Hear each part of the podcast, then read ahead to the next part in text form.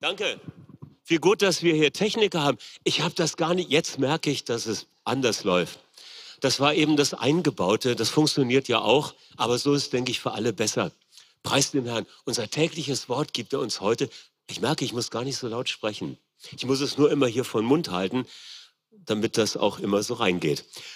Das Thema heute ist offener Himmel sucht offene Herzen. Und wir beginnen mit einem Bibelwort aus Lukas 3, Vers 21 bis 22. Und da wird berichtet von der Taufe Jesu. Und da heißt es, es geschah aber, als das ganze Volk getauft wurde und Jesus getauft war.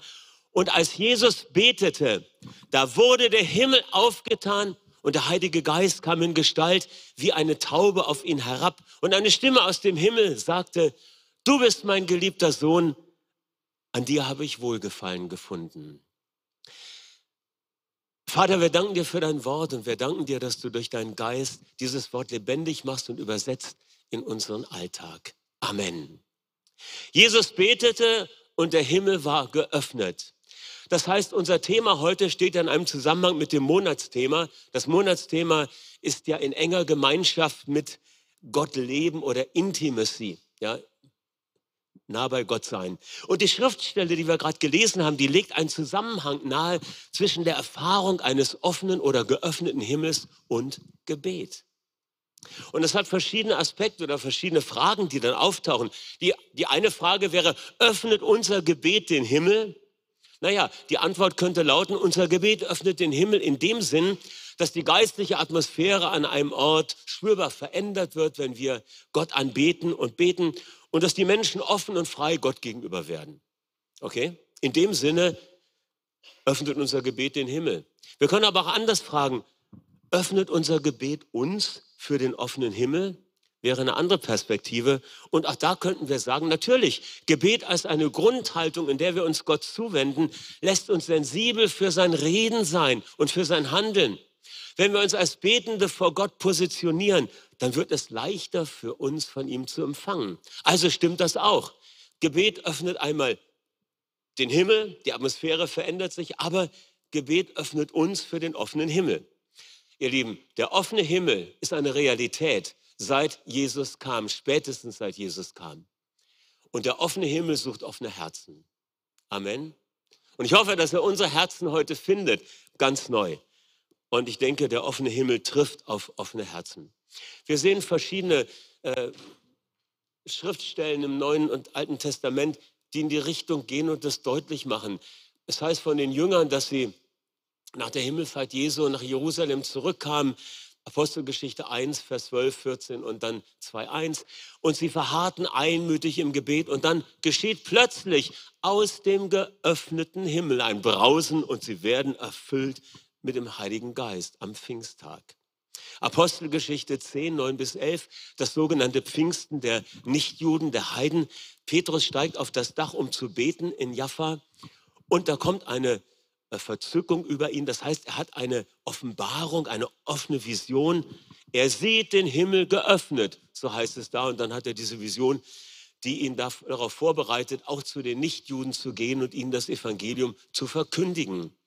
Und dann erlebt er im Haus dieses Cornelius, des römischen Hauptmanns, zu dem er gesandt wird, genau das, was sie zu Pfingsten erlebt haben, nämlich einen geöffneten Himmel. Sie werden alle erfüllt mit dem Heiligen Geist, noch bevor sie im Bekehrungsgebet gesprochen haben.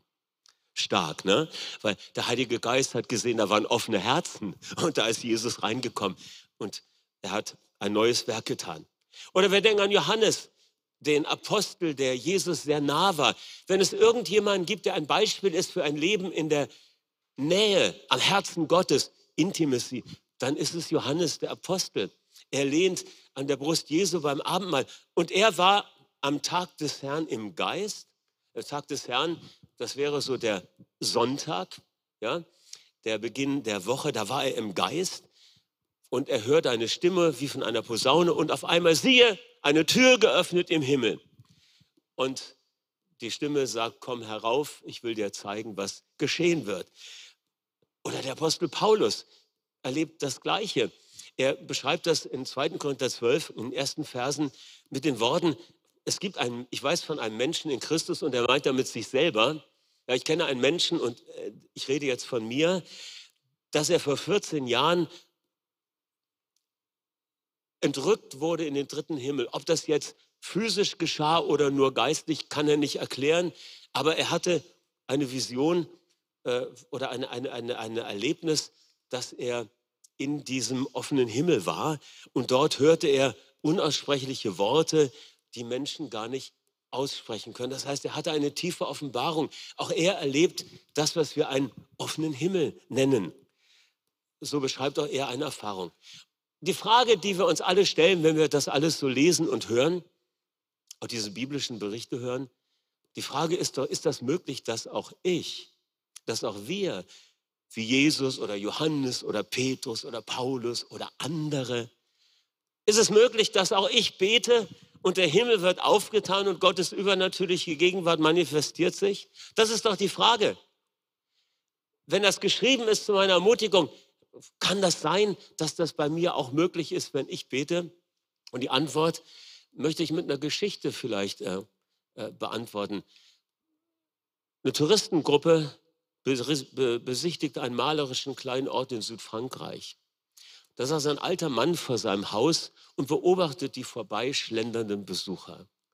Einer der Touristen beugt sich dann zu ihm vor und sagt, so mit einem leichten arroganten Unterton, wurden in diesem Ort irgendwann große Männer oder Frauen geboren?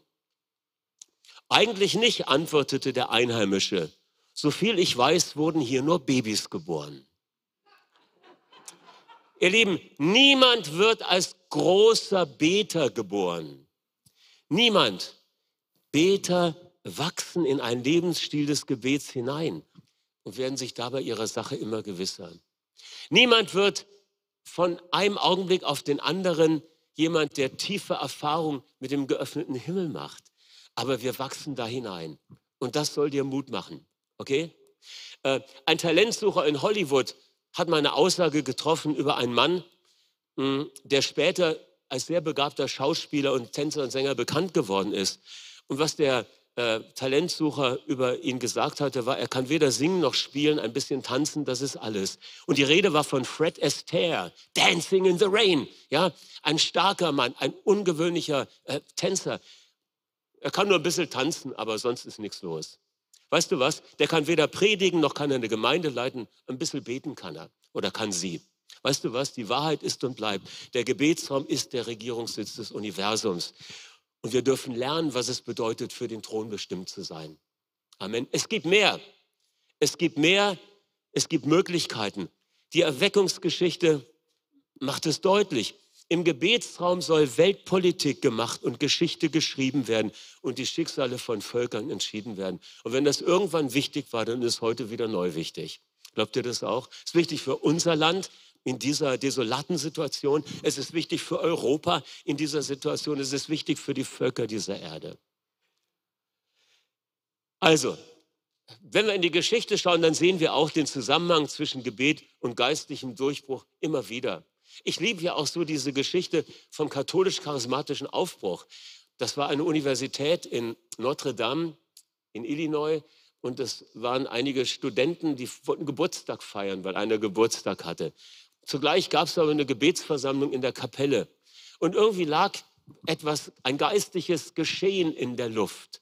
Irgendwie bewegte sich da was, dass der Himmel sich öffnete. Und interessanterweise, einer nach dem anderen ging von der Geburtstagsfete rüber in die Kapelle und betete. Und an diesem Abend, in dieser Nacht, erlebten sie ihr Pfingsten, wurden erfüllt mit dem Heiligen Geist, beteten in anderen Sprachen. Und es war der Beginn der weltweiten katholisch-charismatischen Bewegung. Katholische Pfingstler nannte man sie damals. Auf einmal ist der Himmel auf. Es gibt einen Zusammenhang zwischen einem offenen Herzen und dem offenen Himmel. Und wenn das zusammenkommt, ihr Lieben, dann ist alles möglich. Ja, dann ist alles möglich. Und ich möchte heute Morgen mit uns über zwei Aspekte des offenen Himmels nachdenken. Und zwar einmal der geöffnete Himmel als ein punktuelles, persönliches oder gemeinschaftliches Ereignis so wie zu Pfingsten oder wie bei Paulus. Und dann der geöffnete Himmel als ein Zustand oder eine stetige, bleibende Erfahrung. Das sind zwei Aspekte. Fangen wir mal mit dem ersten an. Der offene Himmel als ein Ereignis. Da denke ich wieder an diese Stelle aus äh, Hesekiel 1, die Berufung, äh, der, der Start des Dienstes des Propheten.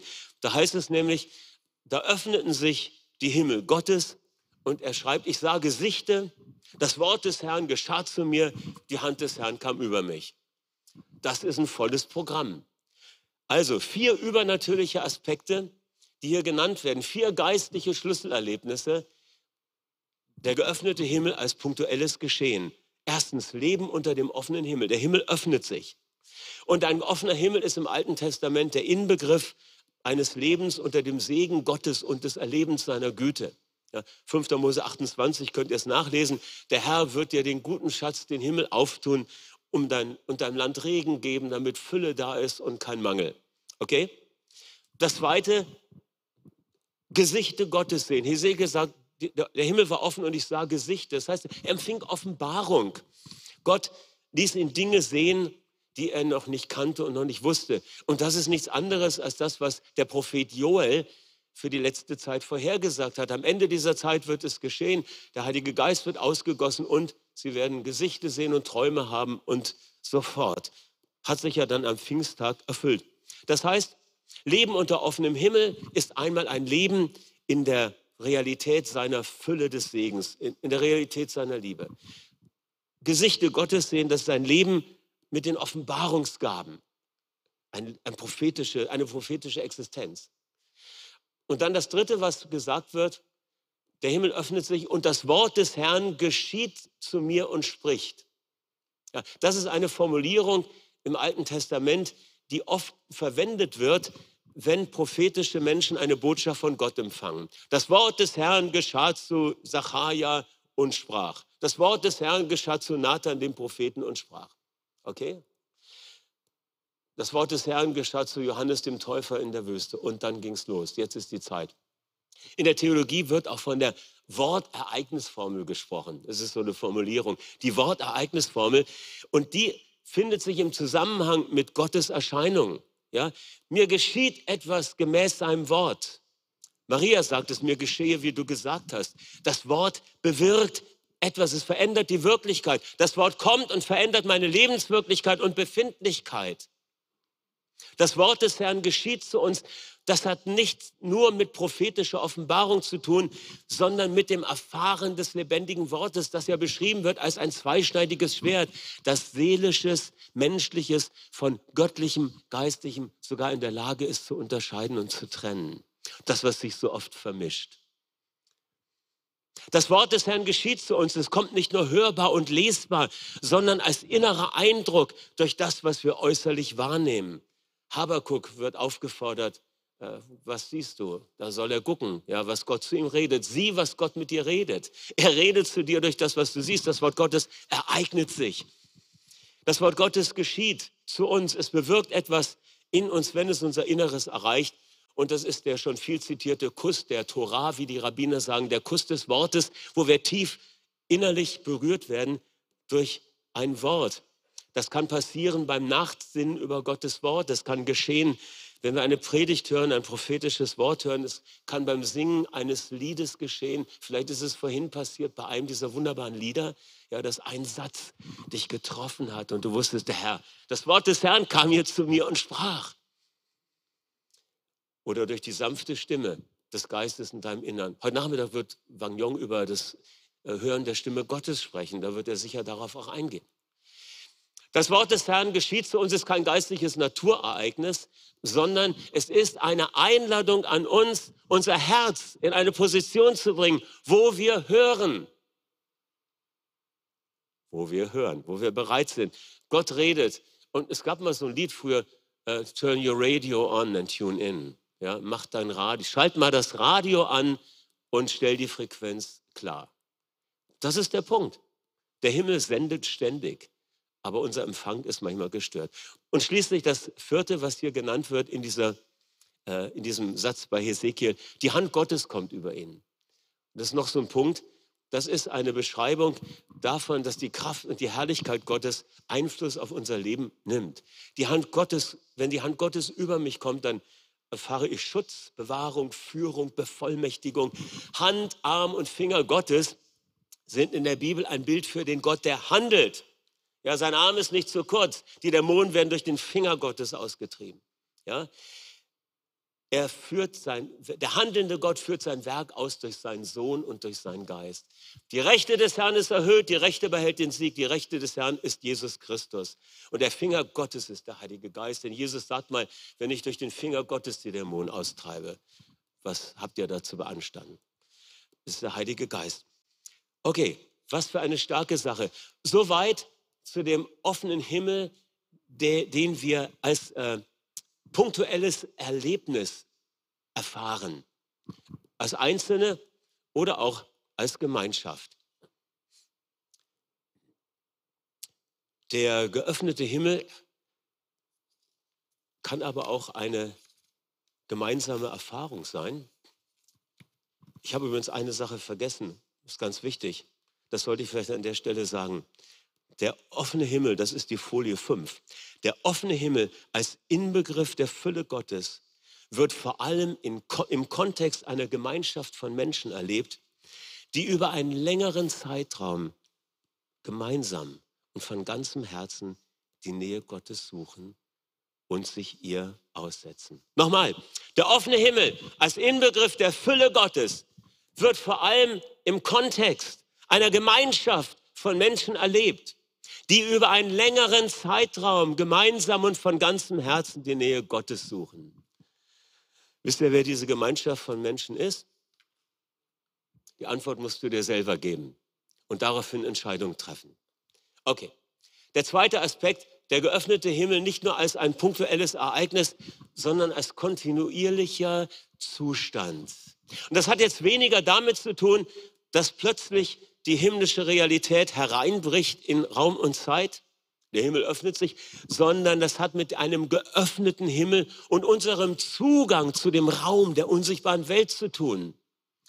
Ein geöffneter Himmel, eine geöffnete Tür im Himmel ist eine Einladung.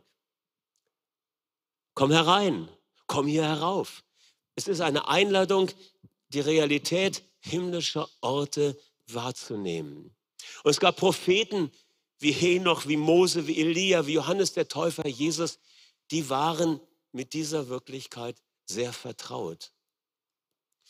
Lasst uns mal einen Moment über die Realität der unsichtbaren Welt nachdenken.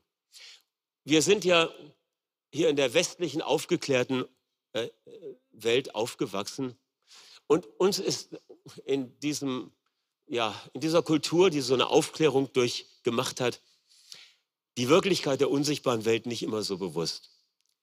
So wie den Bewohnern der dritten Welt oder wie sie unseren Glaubenseltern aus der biblischen Zeit bewusst war. Ich erinnere mich an Gespräche mit Pastor Richard, wo er mir Dinge erzählt hat aus Ghana, die er erlebt hat, wo die unsichtbare Welt so real war, wenn er nachts draußen in der Savanne gebetet hat und er sah die geistlichen Dimensionen dort, die Manifestation auch der Finsternis eine klare Wahrnehmung von dieser Realität. Aber bei uns ist das etwas schwieriger. Wir haben eine andere Brille auf, eine andere Erkenntnisbrille, ja, eine erkenntnistheoretische Brille. Aber es ist ganz wichtig, ihr Lieben, es gibt die unsichtbare Welt, auch wenn wir sie mit unseren Sinnen normalerweise nicht wahrnehmen können. Und tief in jedem Menschen liegt ein Wissen und ein Ahnen um das Unsichtbare und um das Übernatürliche. Und daraus sind immer wieder auch Bewegung entsprungen. Und natürlich, diese ganze Bewegung auch von esoterischen äh, Theorien hat ja darin ihren Ursprung, dass es im Menschen dieses verborgene Bewusstsein gibt. Es gibt eine übernatürliche Dimension. Aber die Tatsache, dass das oft unter falschem Vorzeichen gesucht wird, losgelöst von Gottes Weisung, das sagt ja nicht, dass wir die übernatürliche Realität generell in Frage stellen. Ja? Esoterische Zugänge sind für uns tabu. Aber der Bereich ist real und es gibt einen Zugang, der für uns gegeben worden ist. Und nach dem biblischen, das ist ganz wichtig, die Realität der unsichtbaren Welt. Nach dem biblischen Zeugnis ist die übernatürliche Wirklichkeit real. Ja, sie ist der Ursprung der sichtbaren Dinge und sie ist der Bereich, wo das eigentliche Geschehen eigentlich abläuft. Oder man könnte sagen, die sichtbare Welt ist die Bühne des Unsichtbaren. Hebräer 11, Vers 3. Durch Glauben verstehen wir, dass die Welten durch Gottes Wort gemacht sind, sodass das Sichtbare nicht aus Dingen, die mit den Sinnen wahrgenommen werden können, geworden ist. 2. Korinther 4,18. Wir schauen nicht auf das Sichtbare, sondern auf das Unsichtbare. Denn das Sichtbare ist vergänglich und zeitlich, das Unsichtbare aber bleibt und ist ewig. Oder Kolosser 1,16. In Christus ist alles in den Himmel und auf der Erde geschaffen, das Sichtbare und das Unsichtbare. Seien Throne, Herrschaften oder Mächten, alles ist durch ihn und für ihn geschaffen. Es gibt die unsichtbare Realität. Es ist wichtig für uns, dass wir das wissen. Wir leben sonst an der Wirklichkeit vorbei, an der Wirklichkeit, auf die es ankommt. Gibt es einen Zugang zur unsichtbaren Welt, der für uns vorhanden ist? Es gibt generell einen Zugang zur unsichtbaren Welt im Menschen, weil der Mensch ist ein geistliches Wesen. Du bist nicht nur ein Leib-Seele-Mechanismus, sondern du hast, äh, du bist eine Einheit aus Körper, Seele und Geist. Äh, durch den Körper hast du Umweltbewusstsein, durch die Seele hast du Selbstbewusstsein. Die Seele, das ist das Vermögen zu denken, zu fühlen und zu wollen.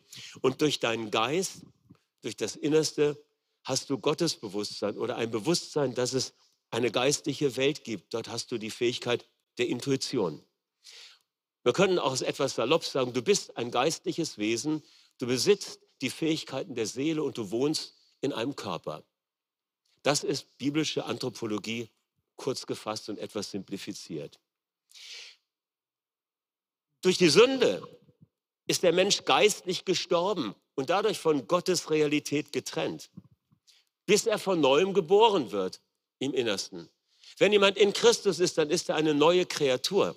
Neues ist geworden. Der Geist, der tot war, die Verbindung zu Gott, die gestorben war, ist wieder lebendig.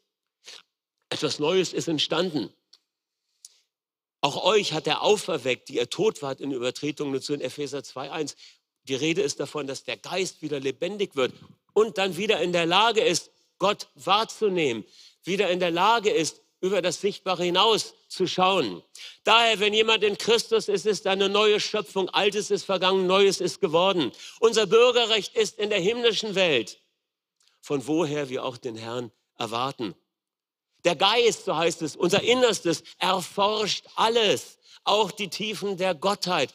Durch unseren wiedergeborenen, neugeborenen Geist, durch das, was Gott an neuem Leben in uns hineingelegt hat, können wir die Tiefen Gottes erfahren. Das heißt, seine Herzensanliegen, seine Gedanken. Denn was aus dem Geist geboren ist, ist Geist. Unser Zugang zur unsichtbaren Welt geschieht dadurch, dass wir unseren Geist, unseren inneren Menschen stärken und diese, ja, die diesen, diesen Schritt hineingehen, auch in die unsichtbare Welt. Es gibt Einblicke in die unsichtbare Welt. Die Bibel ist voll von Berichten und das sollte uns auch ermutigen. Wisst ihr, wir fragen uns ja manchmal, ja, wo ist denn jetzt die unsichtbare Welt? Wo ist denn äh, der Himmel oder die Herrlichkeits, der Herrlichkeitsbereich. Ich will jetzt nicht über den Sternenhimmel sprechen, wo man dann im Norden ja, äh, das irgendwo verorten kann, den Planeten Himmel. Das will ich jetzt mal weglassen. Es geht um die unsichtbare Welt.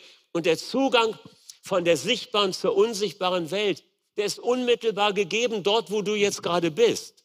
Die unsichtbare Welt liegt nämlich neben der sichtbaren. Du musst nicht in äh, das Universum hinaus reisen, um in die unsichtbare Welt zu kommen. Die unsichtbare Welt ist direkt hier, direkt neben dir. Als der Diener des Elia sich Sorgen wegen der Belagerung durch die feindlichen Heere macht, da betet der Prophet, Herr, öffne ihm doch die Augen, dass er sieht, wie die Wirklichkeit ist. Und dann sieht er in die unsichtbare Welt hinein und sieht die feurigen Wagen der Heere Gottes. Und daraufhin, durch das Gebet, kann er in den unsichtbaren Bereich hineinschauen und sieht die himmlischen Engelheere. 2. Könige 6. Elia, e-, Elisa sieht die feurigen Wagen und Pferde, mit denen sein Mentor und Meister Elia in den Himmel hinaufgenommen wird. Etwas ganz Spannendes im Neuen Testament, Philippus, der Evangelist, er bewegt sich offensichtlich zwischen der natürlichen und der übernatürlichen Welt hin und her. Und dadurch erlebt er eine ungewöhnliche Art der Fortbewegung. Er wird nämlich von einem Ort an den anderen transportiert. Apostelgeschichte 8, 39 bis 40. Ja, sichtbare Welt, unsichtbare Welt, in der unsichtbaren Welt, tschick, tschick, tschick, und dort kommt er wieder in die sichtbare Welt am anderen Ort. Ich meine, das könnte nochmal interessant werden in der Zukunft, oder?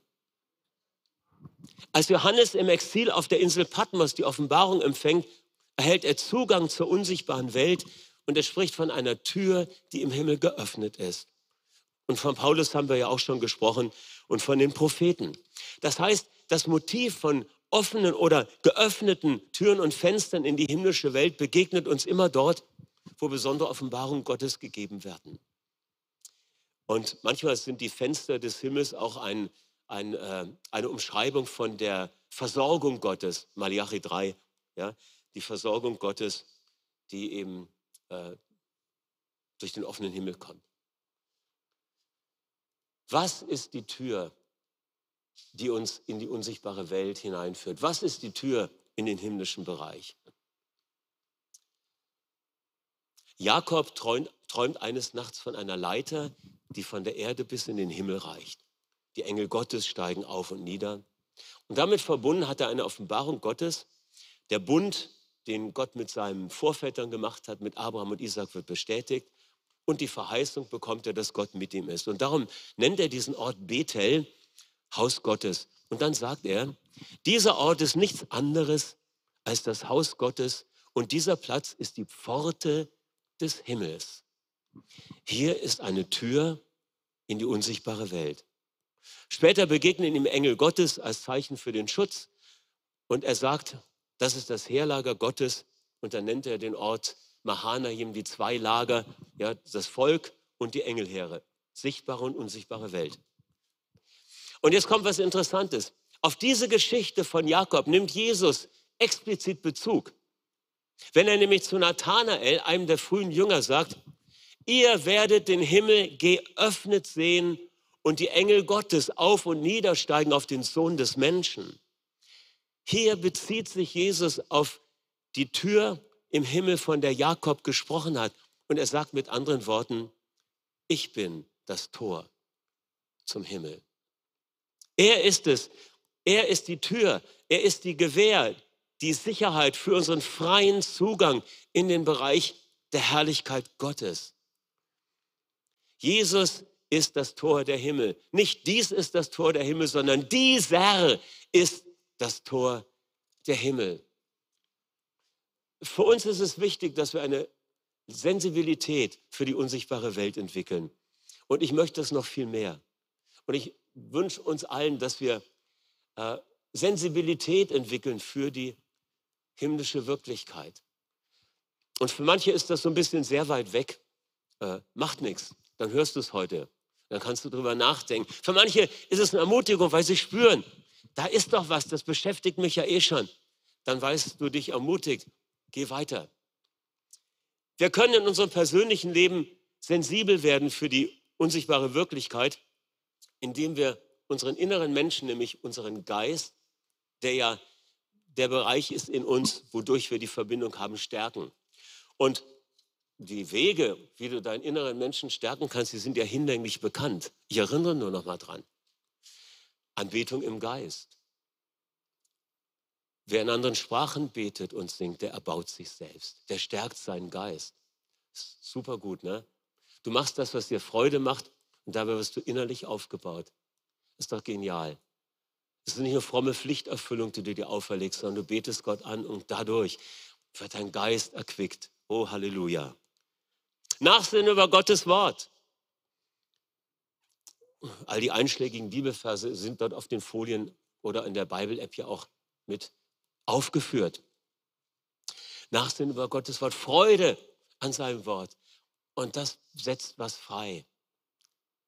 Oder schließlich auch die Gemeinschaft mit der Person des Heiligen Geistes pflegen und, offenbar und äh, um Offenbarungsgaben beten. Ah, das ist so wichtig. Herr, rede zu mir.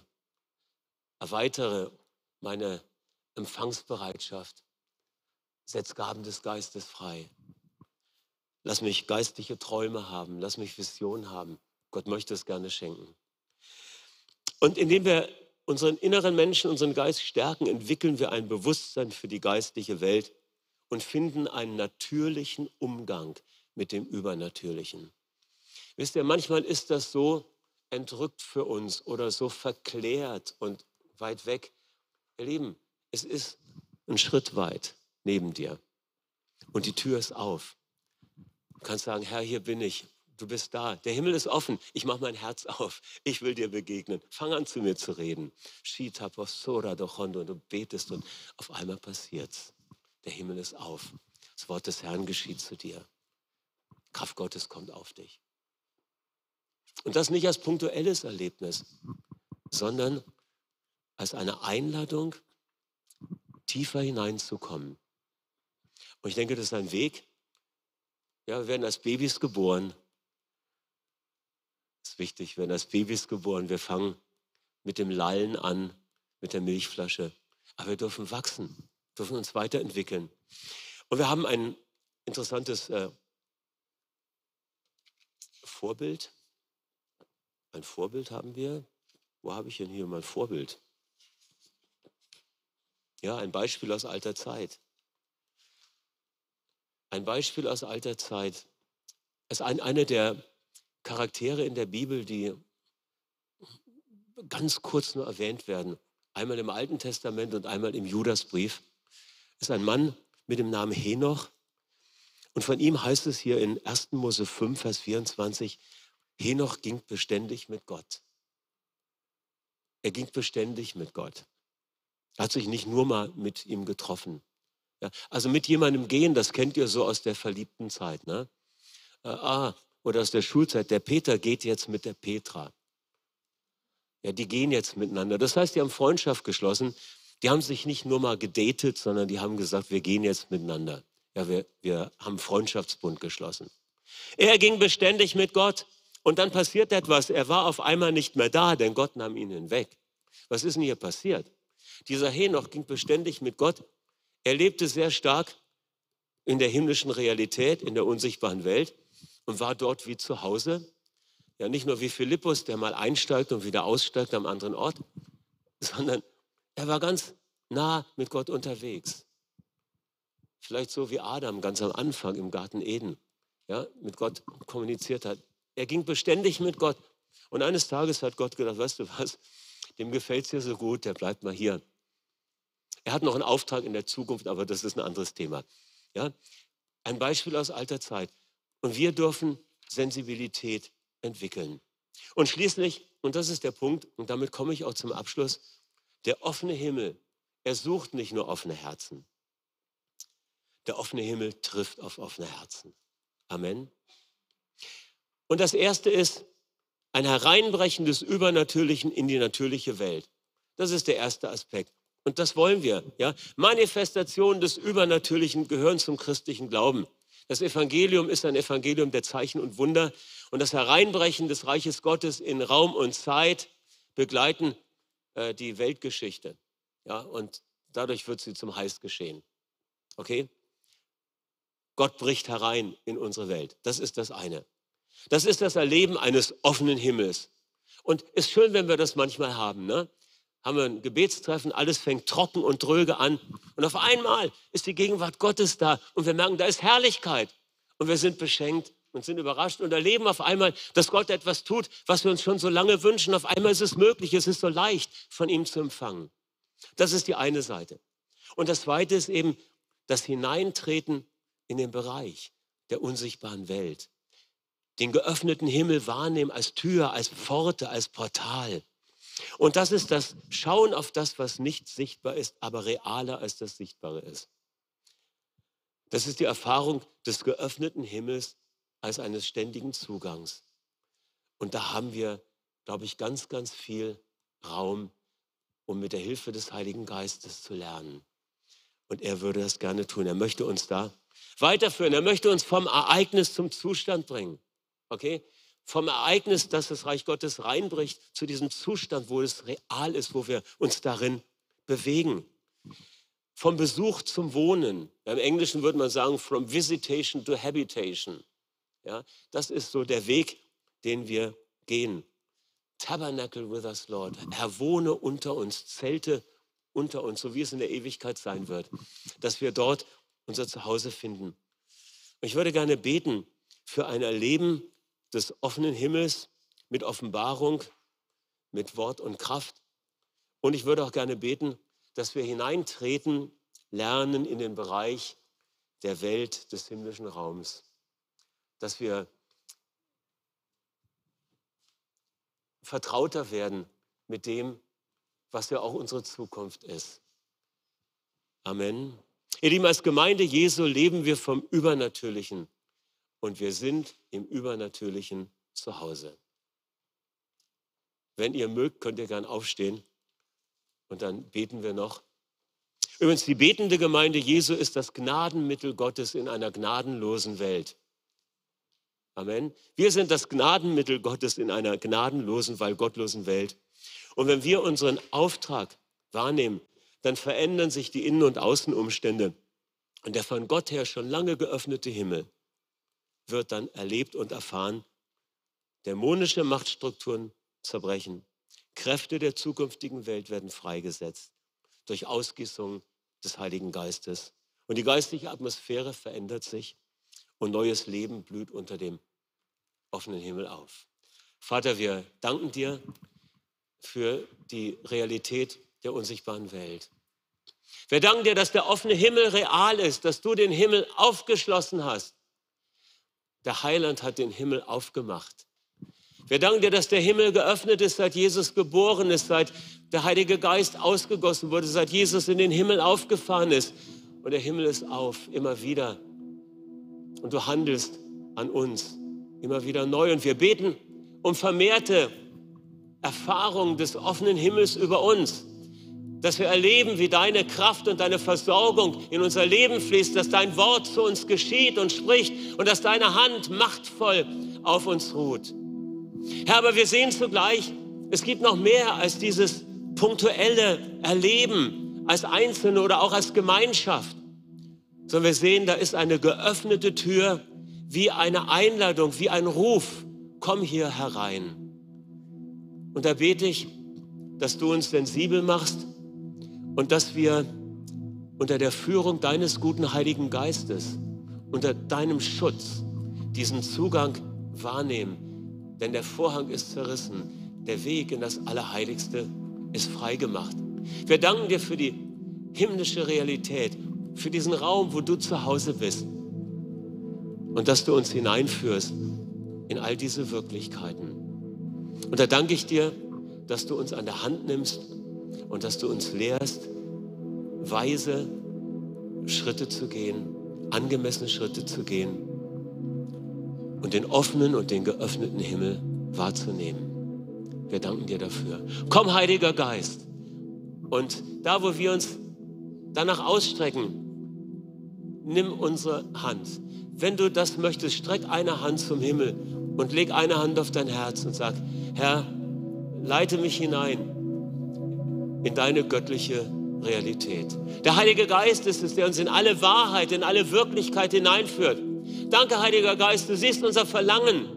Und wir danken dir, dass du etwas aufbrechen lässt in unseren Herzen und dass wir Erfahrungen machen dürfen, die über das hinausgehen, was wir bisher erlebt haben. Es gibt mehr und wir sagen, wir sind bereit für mehr.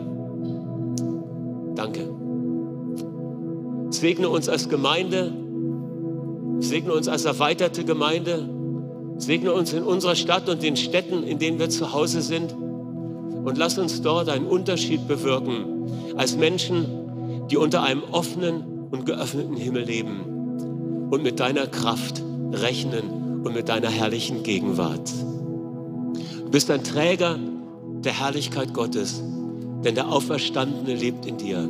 Und Auferstehungsleben fließt in deinen und in meinen Venen. Amen.